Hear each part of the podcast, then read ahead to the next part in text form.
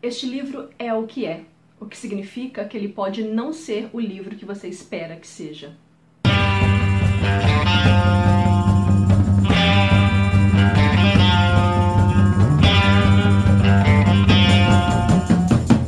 E é com esse trecho de Caitlin Kierna que nasceu na Irlanda, é autora de ficção científica, fantasia dark, além de ser paleontóloga, que eu inicio o vídeo para falar desse livro, A Menina Submersa, que me arrebatou.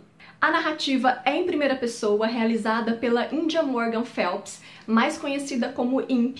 Essa personagem ela sofre de esquizofrenia, então aqui nós acompanhamos os relatos de algumas memórias da vida dessa personagem. A narrativa não é linear, muito pelo contrário, às vezes nós estamos no presente, por vezes no passado, então ela faz esse movimento bastante circular. A personagem expõe que esse livro é uma tentativa de contar histórias de fantasmas mas eu acho que é uma tentativa muito maior. Na verdade, ela até conta histórias de fantasmas, sim, mas os fantasmas da mente.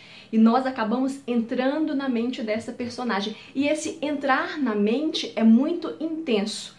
Eu ouso até dizer que é o ponto mais intenso da narrativa, porque a mente da Imp é uma mente bastante insana. A Imp é uma personagem muito confusa e isso é bastante aceitável pensando nos problemas psicológicos que ela tem. Mas o tempo inteiro, durante a narrativa, ela diz pra gente não acreditar em tudo que ela diz. Então ela coloca em xeque todas as cenas, todas as situações que acontecem. Tem um trecho que eu queria compartilhar com vocês, que está na página 18, a respeito de, da veracidade ou não desses fatos, digamos assim, que ela diz o seguinte... Parecia justo ir até a parte sobre ser louca antes de qualquer coisa, como um aviso. Portanto, se alguém chegar a ler isto, saberá que não deve acreditar piamente em tudo. Então, o tempo inteiro eu me perguntava: isso é real ou é fruto da imaginação insana da Imp? Não sei. Eu queria falar rapidamente sobre o histórico familiar da Imp, que eu acho que é muito importante também para entender a história dessa personagem. A mãe dela e a avó é, também tiveram problemas psicológicos e ambas suicidaram. O pai dela abandonou quando ela tinha 10 anos, então ela tem um, um, um retrato familiar muito confuso, assim como a vida dela era naquele momento era, é no momento da narrativa dessa história, sabe? E aqui eu consigo sentir também uma mistura de sentimentos, ao mesmo tempo que ela tem muita raiva do pai, ela tem uma aceitação da loucura, se assim eu posso dizer, pelo histórico da avó e da mãe. Mas a história só começa de fato quando a Imp encontra é, uma mulher nua em uma avenida à noite. Essa mulher se chama Eva e aí ela dá uma carona para essa mulher, leva essa mulher para casa e a partir daí a obsessão começa. E nós temos uma situação bastante complicada, essa movimentação de pegar essa mulher da rua, levar para casa. A Imp, ela tem uma namorada que é a Abalin, que inclusive é uma transexual, e, e é uma situação confusa, entende? Ao mesmo tempo em que a Abalin diz serviço a essa mulher, eu ficava me perguntando, peraí, isso é real?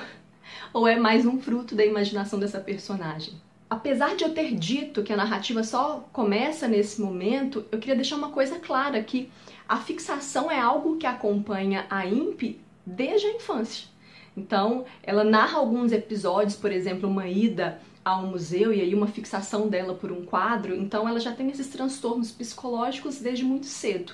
Eu percebo que esse livro é um livro que algumas pessoas se apaixonam e outras odeiam, e eu compreendo perfeitamente porque é um livro que traz um desconforto para o leitor realmente. Não é uma obra simples de ser lida, não é uma narrativa leve, despretensiosa, muito pelo contrário, é uma narrativa densa e que não é fácil, porque nós entramos na mente, como eu disse no início, da personagem, e esse entrar em uma mente esquizofrênica não é uma tarefa fácil.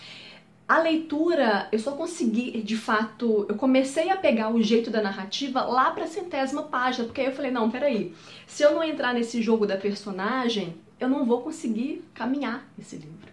Então foi a partir daí que, a, que, eu que começou a fazer sentido para mim essa obra. É um thriller psicológico que tem muitas referências a músicas, filmes, uh, artes de um modo geral. Vale a pena pela riqueza, além, claro, de tratar temas como esquizofrenia, como é, questões de gênero, sexualidade, insanidade, loucura, fantasia, enfim, eu, eu confesso que eu acredito que não é uma narrativa para todo mundo, mas é uma narrativa que todos deveriam tentar. E quando eu digo que não é uma narrativa para todo mundo, não é subestimando é, é, o potencial de leitor de cada um, muito pelo contrário, mas é porque é uma leitura é, diferente de tudo o que eu já vi por aí.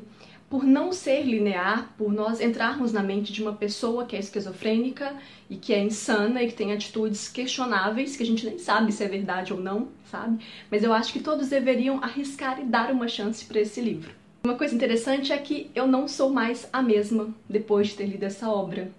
Eu ainda estou digerindo, já tem uns dois dias que eu terminei a leitura, mas eu ainda penso na Imp, eu ainda penso é, nas coisas que ela passou, sabe? Eu penso em cada ação.